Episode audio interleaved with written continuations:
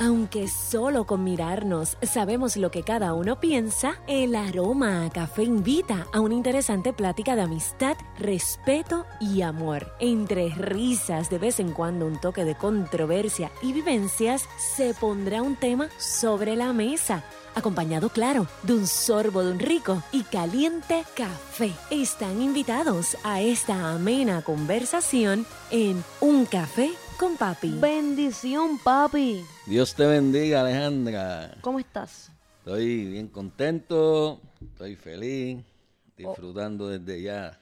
Hoy, lunes 23 de enero de 2023, están escuchando Un Café con Papi. Súper. Eh, estamos a 23 de enero.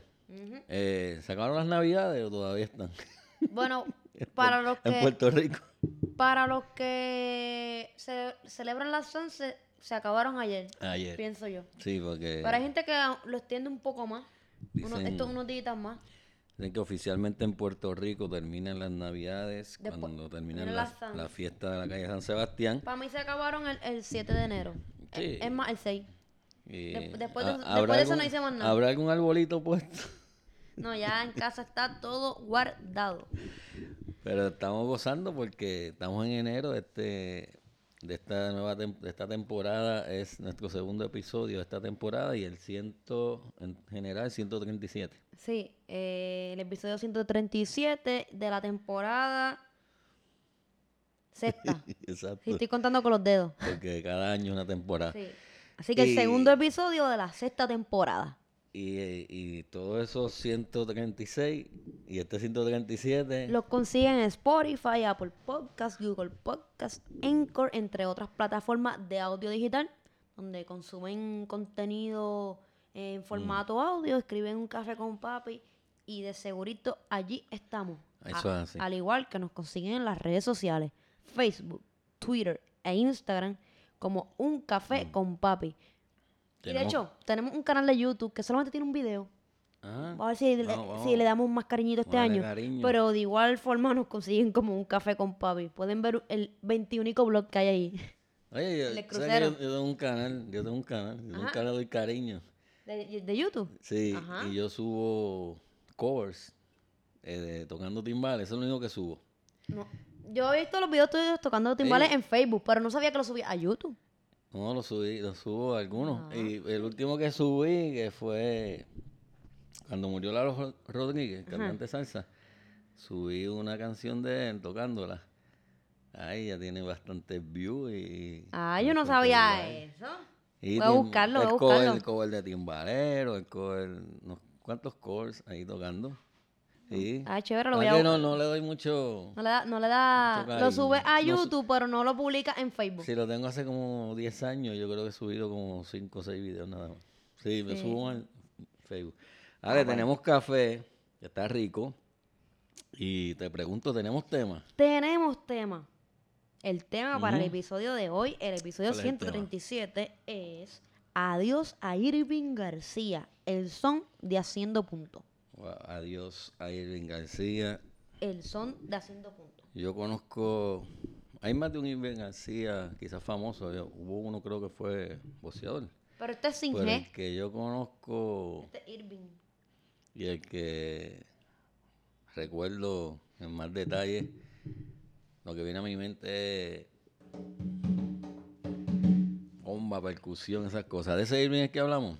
Sí, de Irving García, el miembro fundador de Haciendo Punto en otro son. Por eso es que ¿Y por qué este en el título pueden ver que decimos el son de Haciendo Punto, porque la agrupación musical, o una de las agrupaciones musicales a las que él- a la que él perteneció, se llama Haciendo Punto en otro son, y debido a que él es percusionista, era percusionista y tenía el ritmo en la sangre, pues titu- titulamos el episodio el, eh, el son de Haciendo Punto, a- haciendo referencia a que, que él era no el, el ritmo del grupo, pero con el juego este de la palabra de quitar el son de Haciendo Punto en otro son y utilizarlo eh, como adjetivo eh, de su nombre aquí en, en- en el episodio. Así que eh, no al- creo que haya que explicar mucho el, el- el- el título, pero, pero, pero- pero si alguien no, no lo cogió de por qué está escrito de esa forma, pues Ahí está la explicación. Eh, Ahí está la explicación. eh, Por lo que aportó, entre otras cosas, Irving García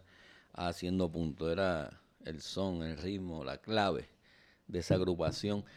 Y el adiós es porque tristemente, Falleció hace unos días. sí, hace como La semana pasada. semana pasada, este, pues falleció de una enfermedad que lo agobió por un año, al menos según la fuente. Se le- Murió de cáncer de cáncer hígado. de hígado se le detectó hace un año y, y eso se mantuvo más bien a nivel familiar porque no, no, Yo no creo sabía. que nadie se Cuando enteró yo vi el, hasta que el- falleció. Yo me enteré por la publicación en Facebook de Silverio de que había fallecido Irving García. Yo ni sabía que tenía cáncer. Nos No sabía ni sorprendimos, que estaba enfermo. nos, nos sorprendimos todos, no, no, eso no se hizo público, ¿verdad? Ese proceso eh, de enfermedad, eh, al menos yo no lo sabía, y me sorprendió esa, esa partida de, del gran puertorriqueño Irving García, que es a quien le dedicamos este episodio. Irving García, aparte de músico, de cantante, este, también fue compositor y profesor. Así que su preparación, su formación es en música y canto. En música y canto. Él- En la Universidad Interamericana de Puerto Rico. Él, él, obviamente, ya de, fue estudiar eso en la universidad, pero desde niño ya le apasionaba. Hay una anécdota que él, que él, él narró en una entrevista que dio en el año 85, Alejandra, para el periódico El Mundo, periódico que ya no existe, donde él, él cuenta de dónde es que, que viene eso por la percusión, ese, ese amor. Todos los que tocan algún instrumento, pues, pues de alguna manera reciben una influencia. En el caso de Irving, que es percusión, pues es, es- es- de Santurce, ¿verdad? De, es de Villa Palmera. Y en Villa Palmera, que allí casi todo el mundo toca percusión, pues porque por la herencia, ¿verdad? Eh, eh, En el caso de él, pues la influencia de Rafael Cortijo y de, y de Ismael Rivera, dicho por él, ¿verdad? Que esas fueron sus influencias porque eran eh, eh, herencia del barrio, ¿no? Pero una anécdota que él cuenta es que, que él, era- él tenía una tía, que la tía tenía un novio, y que él era el chaperón, y que el novio era timbalero, tenía unos timbales y le decían, eh, te presto los timbales y Dame unos minutitos. si me das unos minutitos. y entonces, pues, pues por ahí es que él, él, él se inicia, ¿verdad? En esto de la percusión. Y de- luego, como tú dijiste, formalmente lo estudia, porque la música se estudia formalmente. Sí, puedes tener Exacto. el, ¿cómo es? Te lo puede dar el rumbón de Claro. esquina, pero también la academia. Eh, La academia también. Este, la esquina es una escuela y una universidad, pero si tienes la oportunidad de estudiarlo formalmente, como lo hizo Irving en la Universidad Interamericana, que estudió música y luego retornó a la universidad para estudiar canto. O sea que se que perfeccionó su técnica y todo su Y luego regresó como profesor. y luego regresa como profesora interamericana. Así que estamos hablando de una persona que adquiere esa, e- ese, el ritmo, el ritmo es algo que tú lo tienes o no lo tienes. O sea, viene en Y hay personas que no pueden eh, aplaudir y masticar chicle. no, eh, pues viene por nuestra herencia africana. En el caso de él, pues desde niño pues tenía esa influencia y luego pues decidió eh, estudiarlo formalmente. Y ahí pues lo mejor de dos mundos, ¿verdad? La herencia, ah, la herencia del ritmo y el estudiarlo, que, que es lo que les recomendamos a los percusionistas. Es chévere, ¿verdad? Este, tocar, si, si tocas de oído, nice, o qué bueno. Pero si tienes la oportunidad de, de estudiar música y formalmente poder leer música, y pues hazlo, ¿verdad? Eso no, no está de más. Si pensamos en las aportaciones de, de Irving García, pues como hemos mencionado eh, anteriormente en el episodio, pues el ritmo, eh, las, eh, las canciones a través de la escritura, la composición. Sí. Y se- que hayamos encontrado que se le atribuyen a su autoría estos tres temas. Yaúa, seis, ple, seis plenao y si yo no hubiera nacido. Si yo no hubiera nacido... la canción, no, no la cuarteta. Porque la, esa cuarteta, si yo no hubiera nacido en la tierra en que nací, estuviera arrepentido de no haber nacido aquí o allí, dependiendo de donde esté. Pues eso lo dio Rafael Hernández en una, en una canción que se llama El Buen Borincano. Por eso, pero eh, eh, se le atribuye la canción, no, es, no la cuarteta con la que empieza. Exacto. Entonces, de- usando esa cuarteta, pues se crea una, haciendo punto graba una canción, que la, de hecho la canta Irving. Esto lo menciona Vicente, estos tres títulos eh, se le atribuye a la autoría de Irving García, lo menciona Vicente Toledo eh, en la página, un artículo que escribió en la, para la Fundación Nacional de la Cultura Puertorriqueña. El segundo apellido de Vicente Toledo, eh, escribí ahí tan... Roena. Ujú. Escribí... caligra- este, Ahí, tú mencionaste Yaúa, este, hay también, plenos y si yo no hubiera nacido. hay unas que aunque él no escribió, se destacó eh, cantándolas. Y yo, hay, hay- O, eso- hay- o en la la interpretación, del- interpretación, de- los caminos, del número. los caminos que, que es de Pablo Milanés. Y haciendo punto en otro son hizo una, la- una, versión, y la canta la canta Irving de una manera espectacular. Eh, la vida campesina, voy a narrar la vida campesina, que son unas una, Décimas. unas décimas. Una la escribió Silverio y otra la escribió Lloren Torres. Él canta una que, que escribió Lloren Torres, que es esta. Yo creo que la tengo aquí y a lo mejor podemos escuchar un cantitito para que... Hay personas que a lo mejor no conocen la- el artista, pero cuando escuchan la voz quizá les traiga algún recuerdo. O la reconocen, sí. O la reconocen. familia. Ya está el lucero del alba Encimita del palmar Como horquilla de cristal En el moño de una palma Yo creo que muchos puertorriqueños han escuchado ese pedacito, que es una décima de Lloren, pero la cantó Irving para haciendo punto. Esa es de las primeras canciones que yo pasé a mi iPod. ¿De verdad? Ah, eh, este, eh, eh, tú y mami me regalaron un, un iPod en mi graduación de noveno grado. Y de las canciones que yo pasé, obviamente de los discos que, haya- que, que había aquí en casa, eh, pasé música haciendo punto en otro son. Y le escuché mucho eh, eh, durante mi escuela superior. Y todavía, ahora busco haciendo punto en otro son en Amazon Music o, o en cualquier plataforma de audio digital. Este, sigue siendo la música que escucho. Y él dominó, en ese caso, es, una, es un 6, ¿verdad? Una décima y un tipo de 6. Pero obviamente él, lo que era la bomba y, la, y, el son y la clave lo dominaba. Hay un, hay un- en el caso del tema de los caminos de Pablo Milanes, pues precisamente comienza con, con Irving este, interpretando, dándole un repique a la conga y marcando esa clave. Eh, creo que tengo un chispito aquí, Ale. A ver.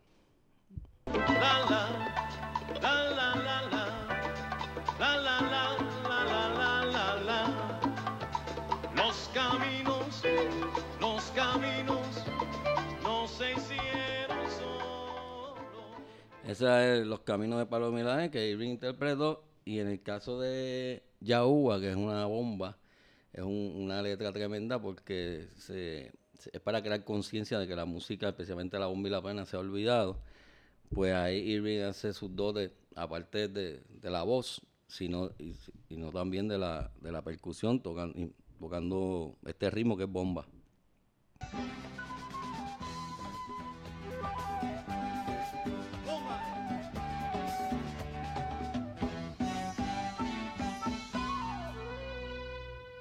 Yo no sé qué está pasando con nuestra música. Ese, es, ese es Yaúa. Es bomba, eh, pero el, la flauta es lo que se escucha en viento, ¿verdad? M- me da un feeling como de, de la música en Sudamérica.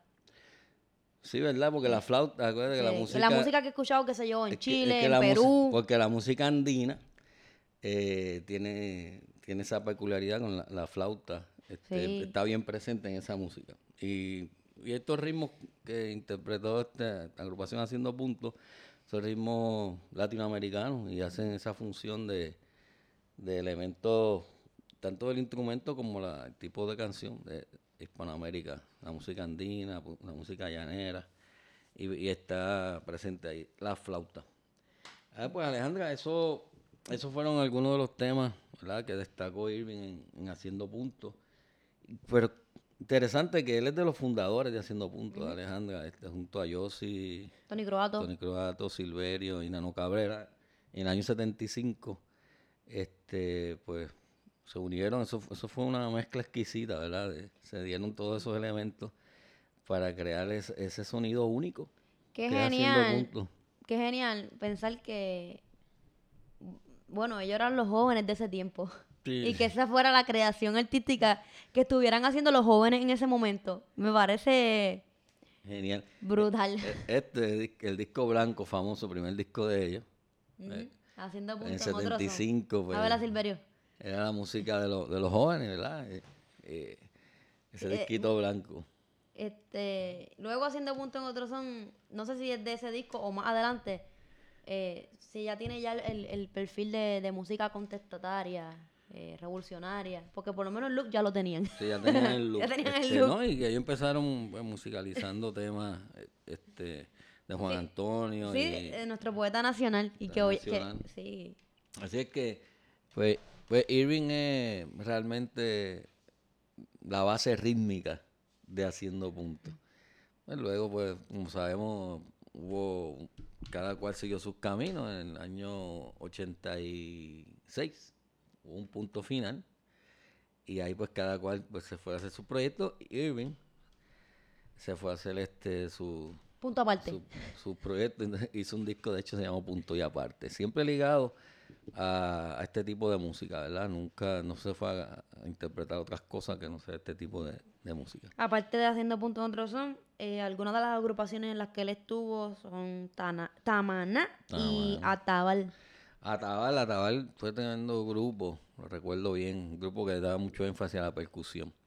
Y ahí Irving estaba como pez en el agua y escribió muchas canciones ahí y, y era este tipo de canción para crear conciencia de la justicia social. Esa fue su línea, este, la pobreza y ese grupo pues él fue tremenda su aportación en Atabal. Pero realmente pues todo el mundo lo reconoce más con, lo, lo- lo relaciona más con haciendo puntos. En otros son. Fíjate, nosotros en este episodio, ¿verdad? Que lo estamos dedicando a Irving García. eh, mucho de lo que estamos hablando o contando lo estamos haciendo desde nuestro- el referente que tenemos de lo que conocemos o lo que está en la memoria colectiva. Sin embargo, qué difícil ha sido eh, conseguir información en fuentes accesibles, Ujú. ¿verdad? En, la, en páginas web eh, referente a- al legado de Irving García. Bien Prácticamente no hay ni una biografía No, no hay una biografía eh, oficial. de Irving García eh, en, en la web. Al menos yo no la encontré. Datos que mencionaba quizá un artículo que puso claridad o un dato, básicamente lo que salió, lo que hay, Notificando que murió. notificando que murió. y pues si todo lo que Entonces- escribes en Google Irving García y La lo que noticia de su sale es la noticia de su muerte. Entonces, eh, a la vez, en, ¿verdad? Eh, por, por su muerte, eh, al eh, darnos la tarea de buscar y de momento no encontrar prácticamente nada, nos, da nos hace pensar que en vida no se le hizo un homenaje o algún reconocimiento no o- reseñar su aportación a la música puertorriqueña, su trayectoria, al menos que, que yo sepa, o que, que se haya hecho y se haya reseñado para difundirlo eh, eh, por internet o, o que más personas tengan conocimiento de eso, pues no. No, Eh, yo- entonces, Básicamente lo que yo escuché fueron algunas declaraciones que hicieron, que aprove- artistas que lo iban a entrevistar en los medios para otros propósitos, porque iban a presentar un, un espectáculo, una obra, o con motivo de la calle San Sebastián, y estos artistas aprovecharon y hablaron de Irving. ah, recientemente por, por lo de su muerte. Exacto. Pero que, pero que yo digo que eh, eh, no hay un videoclip en YouTube que reseñe eh, la trayectoria de Irving García o su aportación musical. Eh, ese tipo de información tal vez la haya en, en la biblioteca eh, de, nacional de la cultura o, en, o en algún seminario específico en la YUPI. Pero por eso es que hago la salvedad de una plataforma Sí. accesible a la gente, que una persona normal se siente con, en su computadora, en su casa, en Google, y, y pudiera ver un video, una reseña eh, sobre Irving García. Eso no lo hay. Yo no, yo No no, no, no, lo, No. no lo encontré. O sea, busqué y ya te digo, ni una biografía. Bueno, por eso digo, ni una biografía hay de Irving García. Este, fíjate que él muere justo unos días antes de la calle San- de la fiesta de la calle San Sebastián, que es un evento cultural, artístico, donde la música que domina es la, la plena, la bomba. Y ese fue la- una de las aportaciones de Irving García, el elemento folclórico cultural de este tipo de música. Eh, no sé, yo no sé si, yo no fui a la fiesta de la Sanse, yo no sé si le hizo, si le hicieron alguna mención a Irving, de Irving allí. Sí vi que, por ejemplo, a Gary Núñez, el autor de- de Plena, Plena Libre, que es la agrupación que abrió este año las fiestas, cuando le entrevistaron en, radio, él aprovechó y mencionó a, Irving, eh, pero realmente no lo llamaron a él para...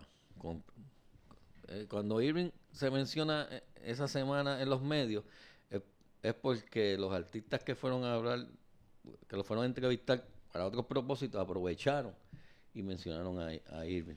En, las Que Era como para dedicarle, no sé, un programa.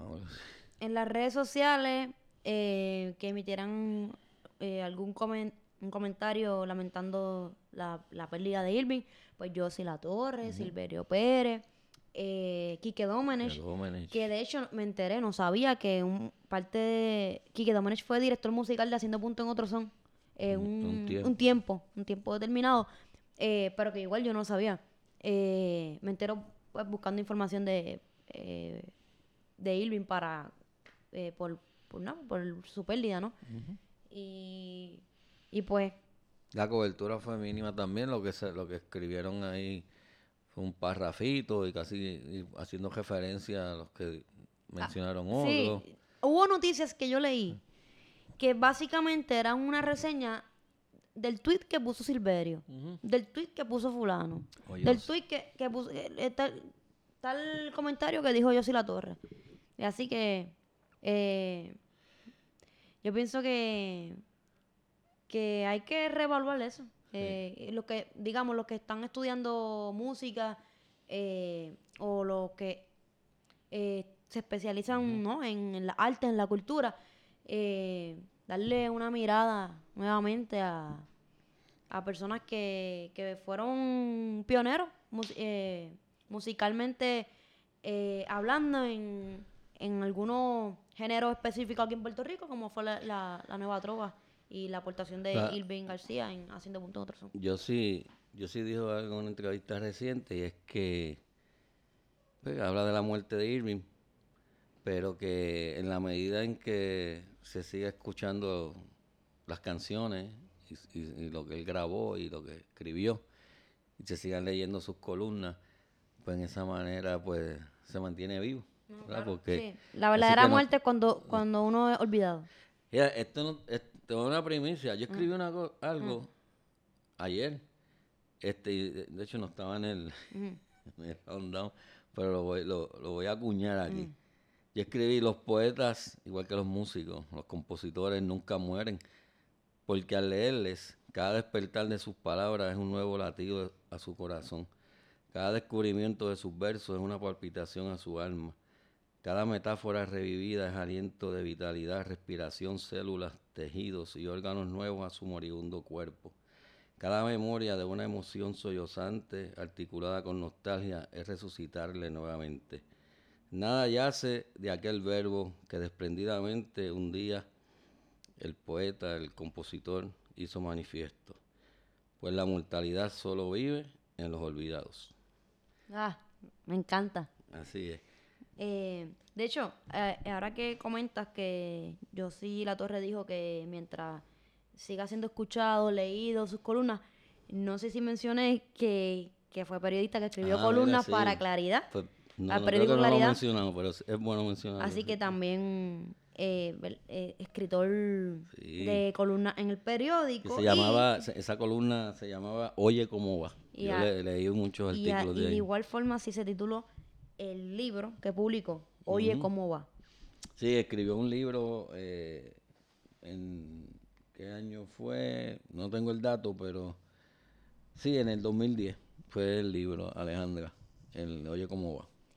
Oye, papi, y para ir cerrando este episodio, si tiene, si lees las décimas que escribiste, la décima que escribiste específicamente Ah, sí, a Irving García, la tengo y con eso Terminamos. cerramos el episodio de hoy.